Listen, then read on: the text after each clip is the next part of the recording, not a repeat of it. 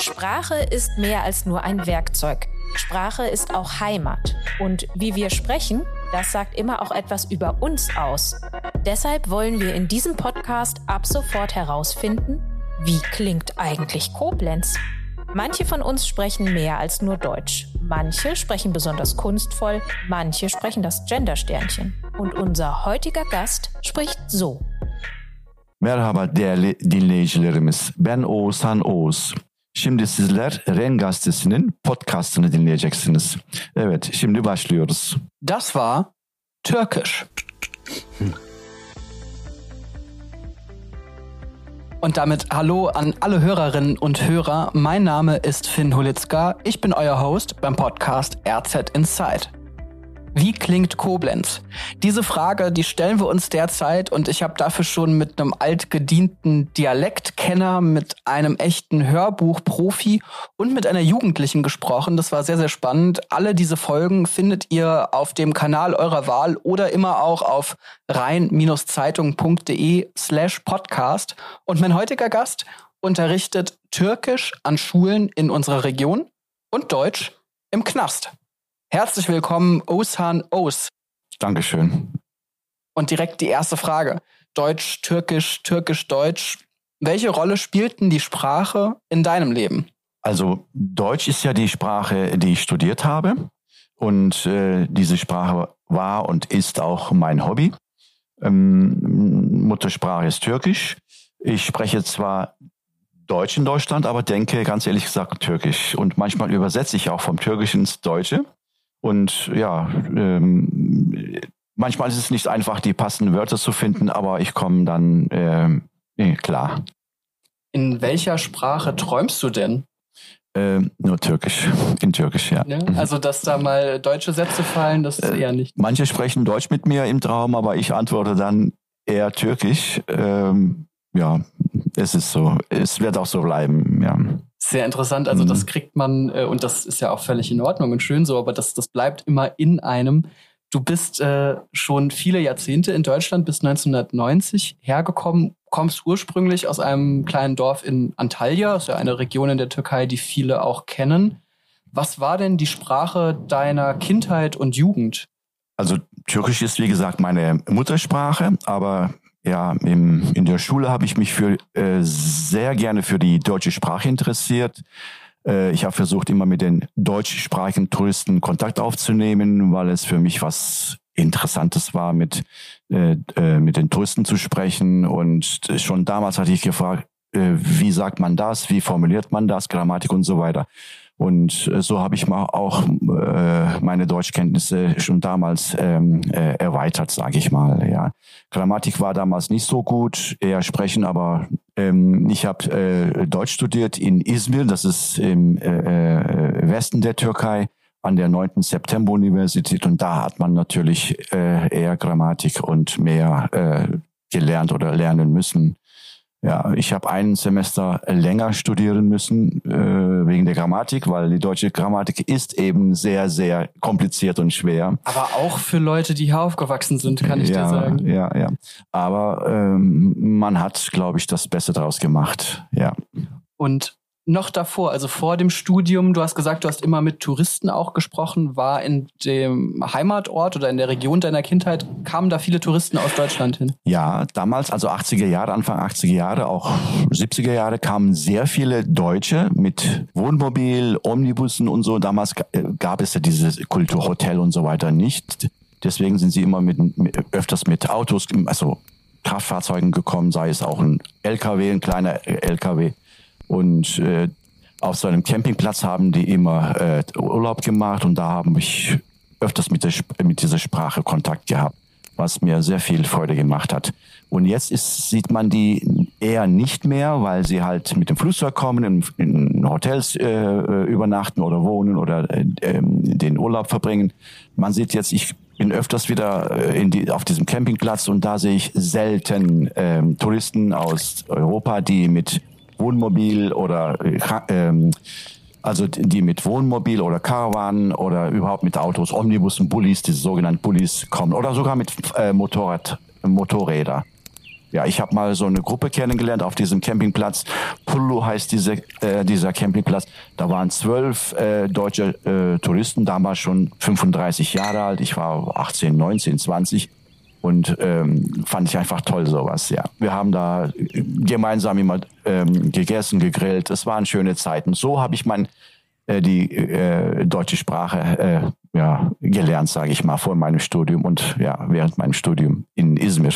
Na, das ist also eine ganz tolle Geschichte. Was waren denn so die ersten Wörter des Deutschen, die du da aufgeschnappt hast? Die haben gerne über Politik gesprochen, über die, die Politik in Deutschland, in der Türkei. Und ja gut, die waren ja eher äh, erwachsener, älter als ich. Ich habe dann versucht, mit meinem damaligen Deutsch äh, so gut wie möglich die Fragen äh, zu beantworten. Aber Spaß hat es trotzdem gemacht, obwohl ich nicht äh, äh so der deutschen Sprache mächtig war. Mhm. Aber bestimmte Wörter lernt man dann bestimmt schnell. Ja, ja Urlaub, Camping, Grillen, ähm, äh, Saufen auch. Mhm. Ja, wichtige Vokabel. Ja, oh, genau. Und ähm, ja, gesungen haben die auch öfters. Was haben die gesungen? Die haben deutsche Lieder gesungen, die ich gar nicht kannte. Ja, aber alle auf einmal und in so einem, wie im Chor und wie in einem Chor. Äh, und da habe ich mich schon gewundert. Ich habe, haben die das schon ein paar Jahre geübt. Die haben fehlerfrei alle zusammen gesungen, ja. Und äh, ja, und ich habe natürlich auch viele Fragen über Deutschland gestellt, wie es da ist und äh, ja. Und wie kam dann der Entschluss zustande? Naja, ich will nicht nur mit den äh, deutschen Touristen grillen und Lieder singen, äh, ich will das Deutsche sogar studieren. Wie kamst du auf hm. die Idee?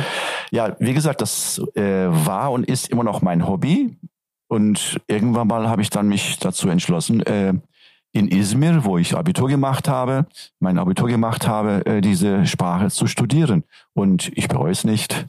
Ja, also äh, ich mag diese Sprache nach wie vor und ich finde es immer noch äh, interessant und ich lerne heute noch dazu. Ich, es, also bei uns sagt man in der Türkei, das Lernen hat keine Obergrenze. Und das spüre ich jetzt, das sehe ich jetzt. Ne? Es hat kein, ich kann sagen, heute habe ich noch ein, äh, ja, ein Wort kennengelernt, äh, Vokabel kennengelernt. Also das ist, hört nie auf. Ja, man muss sich halt nur äh, damit beschäftigen, also am Ball bleiben. Ein Professor an der Universität hat uns mal gesagt, ich werde es nie vergessen, man muss immer am Ball bleiben.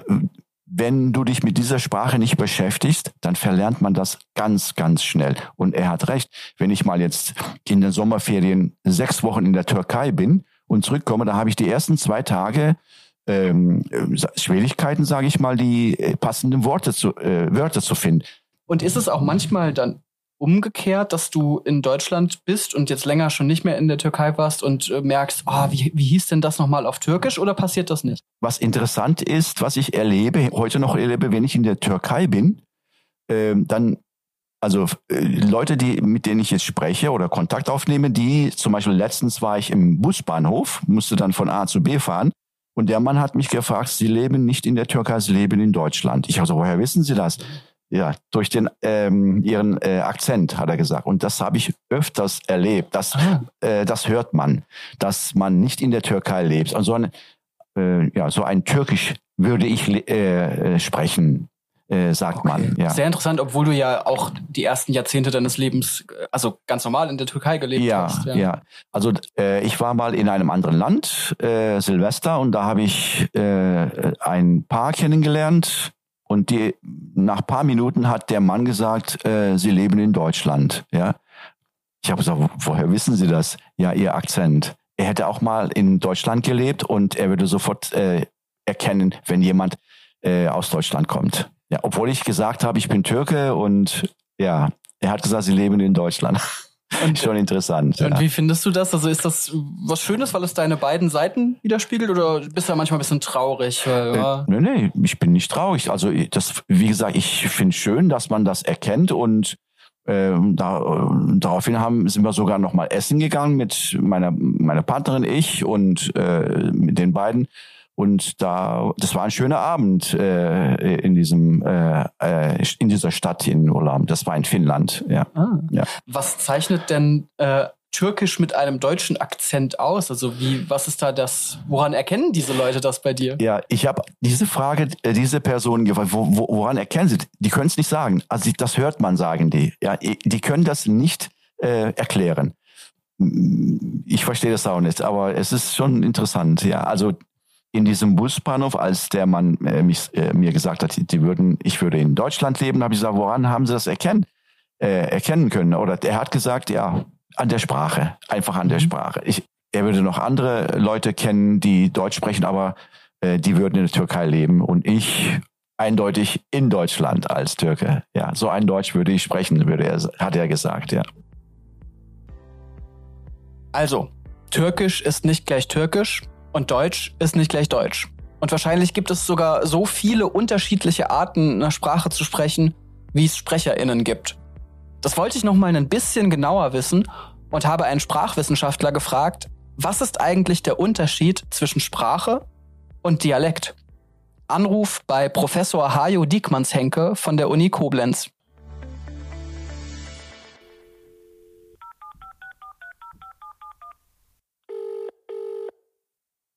In der Sprachwissenschaft wird es eigentlich so gesehen, dass Dialekte immer eine überdachende Varietät haben. Das ist dann bei uns das Standarddeutsche. Ob das immer hinhaut, ist nochmal eine andere Frage, denn wenn wir weiter zurückgehen in der Geschichte des Deutschen, dann stellen wir fest, es gibt gar kein Standarddeutsch, sondern die Leute haben dann nur ihre Dialekte gesprochen und sich natürlich dann auch, wenn es ein bisschen weiter auseinander liegt, nicht mehr verstanden. Daraus, und auch deswegen hat sich dann letztendlich auch das Standarddeutsche entwickelt, quasi als eine Verkehrssprache. Wenn Sie aus Bayern kommen und sprechen Ihren bayerischen Dialekt und ich komme aus dem Rheinland und spreche meinen rheinischen Dialekt, dann würden wir uns wahrscheinlich nicht so gut verstehen. Was machen wir? Wir greifen auf Standarddeutsche zurück. Da verstehen wir uns dann mehr oder weniger gut. Ähm, und wie gesagt, man geht davon aus, dass es eine solche überdachende Varietät gibt und dann darunter liegen die Dialekte, die aber sozusagen unter diesem Dach sind, weil sie doch etwas Gemeinsames haben. Aber auch das ist ja schwierig. Äh, äh, ist das englische Englisch äh, eine eigene Sprache im Vergleich zum amerikanischen Englisch? Da gibt es ja große Unterschiede. Und deshalb ist so die Abgrenzung, was sind Sprachen und Dialekte, theoretisch natürlich gut machbar, überdachende Varietät. Aber wie ist denn das äh, im Einzelfall, im konkreten Beispiel? Das Thema Sprache, du hast gesagt, es ist dein Hobby, es ist ja mittlerweile auch schon lange Zeit ähm, dein Beruf. Ähm, wir kommen auch gleich noch auf deine Lehrertätigkeit zu sprechen. Ich würde noch mal ganz vorne anfangen und das erste, was man ja sagt, wenn man sich kennenlernt, ist der Name. Und schon da kann man ja bei dir eine kleine ähm, Türkisch-Unterrichtsstunde nehmen. Mhm. Du hast mir auf meinen Zettel, äh, ich hatte den Namen aufgeschrieben, du hast mir dann nochmal äh, aufgeschrieben, sozusagen in Lautschrift, wie man das aussprechen muss, auch mit einer sehr schönen Erklärung. Also, wenn man es einfach nur lesen würde und jetzt nichts wüsste über das Türkische, könnte man denken, das heißt Ugusan Ugus. Aber so heißt es natürlich nicht. Warum nicht? Also wie kann man das erklären? Ja, also es gibt ja dieses sogenannte weiches G. Das ist ein ganz normales G. Äh, über dem G ist so ein Apostroph, also so ein Smiling, ja. Und das ist dann, das dehnt dann äh, den Vokal davor. Also wie das H äh, in der deutschen Sprache, wie die Mühle zum Beispiel. Wir sagen äh, also Mühle und da ist ja dieses H und dieses H dehnt ja diese dieses Ü und genauso ist es, äh, was mein Name betrifft. Also das G mit diesem Apostroph wird gedehnt, also wird nicht ausgesprochen, nicht Oguzan, sondern Oshan. Ja. Ich glaube, das mit dem weichen G äh, kann man sich vielleicht sogar merken. Es gibt ja auch viele Fußballspieler, wo das zutrifft. Gündoan, genau, das ist genau ja. das, oder? Genau, ja. Minute, das ist Gündoan. Genau, das, das ist das weiche G, ja. ja. ja. Ach, ein sehr, sehr schöner Ton, sehr schöner Klang, finde ich. Mhm. Also. Du unterrichtest äh, Türkisch als Herkunftssprache an Schulen hier in der Region. Was bedeutet das genau? Welche Kinder kommen da zu dir in den mhm. Unterricht? Also äh, dieses Fach heißt HSU, Herkunftssprachenunterricht, also die Anfangsbuchstaben. Es gibt HSU Türkisch, es gibt äh, HSU Italienisch, Arabisch, äh, Griechisch, Polnisch, Russisch, Querbeet, ja. Und ich bin HSU Türkischlehrer. Das heißt, an den Schulen, meine Schule ist, meine Stammschule ist die IGS, Johanna Löwenherz in Neuwied. Da unterrichte ich äh, mein Fach, HSO Türkisch. Die Kinder, äh, türkische Herkunft, kommen dann äh, zu meinem Unterricht. Nachmittags findet dieser Unterricht statt und lernen äh, unsere Sprache. Aber nicht nur unsere Sprache, auch unsere religiösen Feste und die Türkei, also geografisch und so weiter. Ja, wenn wir zum Beispiel religiöses Fest haben, dann führen wir dieses äh, Thema ein. Also Opferfest demnächst und dann Ramadanfest, also Fastenbrechenfest und so weiter. Ja? Wir äh, nehmen ja diese Folge auf im Frühjahr 2023. Äh, es ist ja gerade Ramadan. Ja, genau. Praktizierst ja. du das? Ähm, ich praktiziere es aber nicht so, äh, ja, also ich faste nicht jeden Tag. Ich kann es nicht. Ähm, jetzt am Donnerstag hat es angefangen. Das war der erste Tag, der 23. März. Heute ist der zweite Tag. Ähm, am ersten Tag habe ich gefastet, aber heute nicht, eher an Wochenenden. Äh, okay, aber das ist auch Teil vom HSU, also vom Herkunftssprachenunterricht, äh, über die Feste und Bräuche und die Kultur. Genau, genau. Kultur und äh, Feste und Bräuche. Hängt natürlich ja. alles miteinander zusammen, Sprache und Kultur, das, das kann man nicht trennen sozusagen. Ja, ja, ja. Mit welchen Vorkenntnissen kommen denn die Kinder in den Türkischunterricht? Können die das schon sehr gut und müssen es nur ein bisschen noch verfeinern oder können die manchmal fast gar kein Türkisch und wollen es wirklich von Anfang an lernen? Wie mhm. ist das? Wenn in der Familie, in der türkischen Familie Türkisch gesprochen wird, dann kommen sie mit Vorkenntnissen, sage ich mal. Aber Schreiben und so weiter, das ist natürlich äh, nicht so der Fall, denn wir haben äh, ein paar Buchstaben, die es im äh, deutschen Alphabet nicht gibt und umgekehrt auch. Ähm, manche äh, Schülerinnen und Schüler kommen mit Nullkenntnissen, weil zu Hause in der türkischen Familie nur Deutsch gesprochen wird, weil die Eltern selbst kein Türkisch gelernt haben oder lernen konnten, äh, dann ist es natürlich nicht einfach. Äh, auf der einen Seite sitzen Schüler, die einigermaßen können, auf der anderen Seite überhaupt nicht. Und das ist dann ja ein, äh, ja, für uns Lehrer nicht so einfach äh, zu unterrichten. Ja, du erzählst dann, wir erzählen was und da versteht der Schüler oder die Schülerin nicht. Dann muss man nochmal auf Deutsch gegebenenfalls erklären. Äh, das ist dann für den Schüler auch nicht so ganz immer angenehm, ja. Aber Muss man wir, also viel ja, äh, binnendifferenzieren, genau, wie es in der genau. Pädagogik dann Aber heißt. wir Lehrer und Lehrerinnen, wir meistern das schon gut. Also äh, sowohl unsere Kolleginnen, nicht nur türkische Kolleginnen und Kollegen, sondern auch von den anderen Sprachen, wir meistern das bestens. Das äh, wissen wir. Was ist denn das Schöne daran, ähm, Sprachlehrer zu sein? Du, könntest ja jetzt auch Mathelehrer sein mhm. oder Geschichtslehrer, aber warum ist es so schön, Sprache zu unterrichten? Äh, Sprache ist ja eine, ein Schlüssel in der Gesellschaft, um sich zu verständigen. Ja, und es gibt was weiß ich, wie viel äh, äh, hunderte von Sprachen, vielleicht tausende von Sprachen, außer den Dialekten. Ähm, wenn ich weiß, aha, er hat jetzt was gelernt und äh, wird das jetzt selbst anwenden oder so sprechen oder äh, sprechen können, das ist dann ein ganz tolles Gefühl. Und das heißt aber, es kann durchaus vorkommen, dass ähm, eine Familie, wo äh, die Eltern schon in Deutschland geboren sind und selber gar kein Türkisch mehr können und dann aber die Kinder zu dir in den Unterricht kommen, weil sie dann doch sagen, naja, irgendwie soll das doch in der Familie wieder äh, weitergetragen genau, werden. Ja. Ähm, ich ähm, habe dann mit Eltern gesprochen, mit türkischen Eltern, äh, habe versucht, Türkisch das zu machen und die haben gesagt, Herr Ost, tut uns leid, wir können kein Türkisch, bitte auf Deutsch, ja. Das ist vielleicht eine blöde Frage, aber mit blöden Fragen äh, bekommt man manchmal sehr schlaue Antworten. Also äh, warum ist das überhaupt wichtig, dass Kinder, die in Deutschland äh, leben und aufwachsen, dass die nochmal einen Bezug zu ihrer Herkunftssprache, also in dem Fall Türkisch haben? Wie würdest du das in deinen Worten sagen?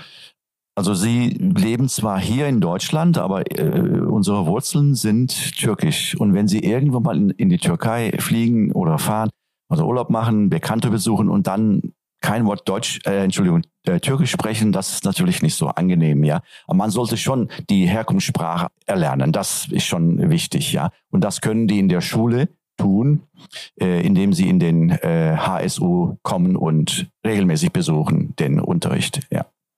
Ist ja auch eine ganz äh, tolle Sache, dass die Möglichkeit besteht äh, hm. heutzutage, dass wirklich alle Kinder auch ihre Herkunftssprachen oder wahrscheinlich nicht alle, aber sehr viele Kinder ihre Herkunftssprachen in der Schule nochmal kennenlernen und näher kennenlernen können.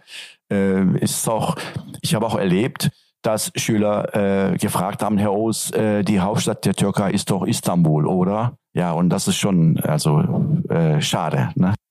Können in den Türkischunterricht äh, auch Kinder kommen, die quasi gar keine türkische Familie haben, die es einfach nur interessiert? Oder ist das, gibt es da nochmal ein anderes Angebot?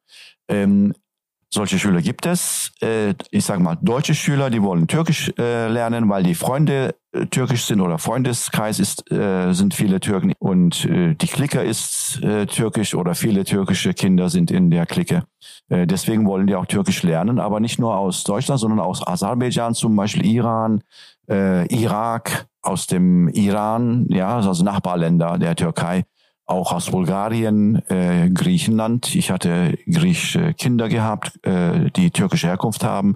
Bulgarische Kinder habe ich heute noch, die aus äh, den Gegenden äh, kommen in Bulgarien, wo viele türkischstämmige wohnen. Und ja, solche äh, Schüler haben wir auch, ja.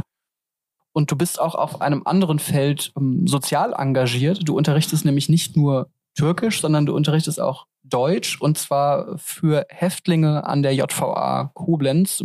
Ehrenamtlich machst du das auch schon fast 20 Jahre lang. Wie bist du denn dazu gekommen? Ähm, ich wollte eine ehrenamtliche Tätigkeit haben. Ich habe mir damals schon lange überlegt, es sollte was Außergewöhnliches sein. Und so ist mir die Idee eingefallen, an der JVA Koblenz für die ausländischen Häftlinge äh, Deutsch zu studieren. Ich habe dann damals Kontakt aufgenommen mit der Anstandsleitung und die haben dann zugesagt und seit ganz genau 8., seit dem 8. Februar 2004, sind fast 20 Jahre, also 19 Jahre, äh, unterrichte ich da äh, Deutsch für die, wie gesagt, äh, ausländischen Inhaftierten. Was ist so das Erste, was du denen beibringst? Welche Wörter sind ja. ganz wichtig? Deutschkenntnisse äh, ist ganz verschieden. Also die, das Niveau von den äh, Häftlingen ist ganz verschieden. Manche können überhaupt nicht. Manche sind, tut mir leid, dass ich das sagen muss, Analphabet, manche sind äh, Studierte. Ich balanciere das irgendwie. Wir kommen schon klar, ja. Und deswegen möchten auch sehr viele kommen, aber aus Sicherheitsgründen dürfen nicht mehr als zehn Teilnehmer kommen. Und äh, wie funktioniert das? Also ich. Äh es ist fast so wie in der Schule. Die sind sehr diszipliniert. Äh, also ganz anders als ganz, in der Schule. Ja, also die sind zwar Kriminelle, sage ich mal ungern, aber die haben einen Fehler gemacht. Also ähm, wie soll ich sagen, die, die, die hören gerne zu und die haben ja auch Zeit, ja, und die freuen sich auf den äh, Unterricht, die kommen sehr gerne ähm, und sagen auch, wo sie äh, wer eher schwach sind, äh, ja. Und das nehmen wir dann, wenn die Mehrheit das äh, will, dann ja lernen wir dann, dann bringe bring ich dann dieses äh, diesen Stoff da äh, den bei, ja, was wo sie sehr schwach sind, was Grammatik angeht oder äh, ja beim Lesen und so weiter, ja. Hattest du da vorher nicht auch vielleicht ein bisschen Angst? Ja, man geht da jetzt in einen Raum rein, den man sonst nie kennenlernt. Man weiß ja auch gar nicht, auf wen man da trifft. Ähm, Angst hatte ich nie. Ganz ehrlich gesagt nicht, aber nur vor vielen Jahren hatte ich mal einen gehabt, also den möchte man draußen nicht begegnen, sage ich mal so, ja, sehr sah sehr gefährlich aus, ja. Also vom Aussehen her. Vielleicht war er ein lieber Mensch, ich weiß es nicht. Der hat auch nichts gemacht im Unterricht, nur äh, wie gesagt, den möchte man eher nicht begegnen oder keine Diskussionen anfangen, ja. Aber sonst sind sie ganz normale Menschen wie, wie du und ich oder wie der andere, der da vorbeigeht. Die haben, wie gesagt, einen Fehler gemacht, das bereuen die bestimmt. Und ja, dafür büßen sie auch, ja. Ähm, auch die Schüler fragen, Herr Ost, das sind doch Mörder oder was? Sind das ähm, Bankräuber und, und, und? Ja, sag ich, na ja, ja, aber das sind auch normale Menschen, so wie du und ich, ja. Selbstverständlich. Ich glaube, mhm. das ist mhm. auch ganz wichtig, äh, das immer wieder sich in den Kopf äh, zu rufen. Man hat ja normalerweise andere Leute außer die haben jetzt nicht so viel Kontakt zu Häftlingen, aber die, das Menschsein da immer genau. noch mal ja. zu betonen. Ja, das möchte man auch im Vordergrund halten. Also als normaler Mensch wäre das äh, umgekehrt äh, unfair. Glaubst ja. du eigentlich, dass ähm, Gefängnisstrafen etwas bringen? Das ist ja auch hoch umstritten, ob das wirklich hilft oder ob das auch irgendwie etwas verhindert oder ob das einfach nur ja, Geld kostet, den Staat am Ende. Das hilft. Ich denke, das hilft, denn wie gesagt, seit 2004 unterrichte ich da und jedes Mal, auch heute, bin ich froh, wenn ich äh, aus dem äh, aus der JVA, aus dieser Mauer da äh, auf der anderen Seite draußen bin. Also ich bin immer froh, immer noch froh, dass ich da nicht bleiben drinnen bleiben muss. Ja? Also das ähm, als Abschreckung. Genau. Ja. Also es ist schon, äh, wie soll ich sagen, abschreckend. Ja, abschreckend. Also man möchte da nicht äh, freiwillig drin bleiben. Ja. Und äh, dennoch äh, ist es dir ja leider auch schon passiert, äh, dass du im Gefängnis äh, warst und dann gehört hast, ah, hallo Herr Oos, und das war ein ehemaliger Schüler von dir. Ja, ja. Wie, wie ging es dir in dem Moment oder was ging dir auch durch den Kopf in dem Moment? Also äh, so Häftlinge sind dann von A zu B äh, gegangen und ich bin da äh, auch von A zu B am Gehen gewesen. Und da hat einer gesagt, hallo Herr Oos. Ja, und dann habe ich geguckt, ein junger Mensch, aber ich kannte, also ich habe den kennst du nicht, ja. Und dann, als ich draußen war, habe ich dann nachgefragt. Und das war ein leider ein ehemaliger Schüler von mir. Und es war ein ganz, ganz netter Kerl, aber er hat dann einen Fehler begangen und ist jetzt äh, äh, im Gefängnis in der JVA und noch äh, von einer anderen Schule äh, ein ehemaliger Schüler, der war nicht nur einmal im äh, äh, Gefängnis. Ja, der hat es dann natürlich bereut, aber äh, wegen anderen Delikten musste er nochmal inhaftiert werden. Und dann ist er in die Türkei geflohen, haben die Eltern mir erzählt. Und der wollte nicht mehr zurück, weil er nicht mehr ins Gefängnis wollte. Also das ist schon abschreckend, ja. Also das ist schon abschreckend. Also der Staat kann schon äh, so investieren, ja.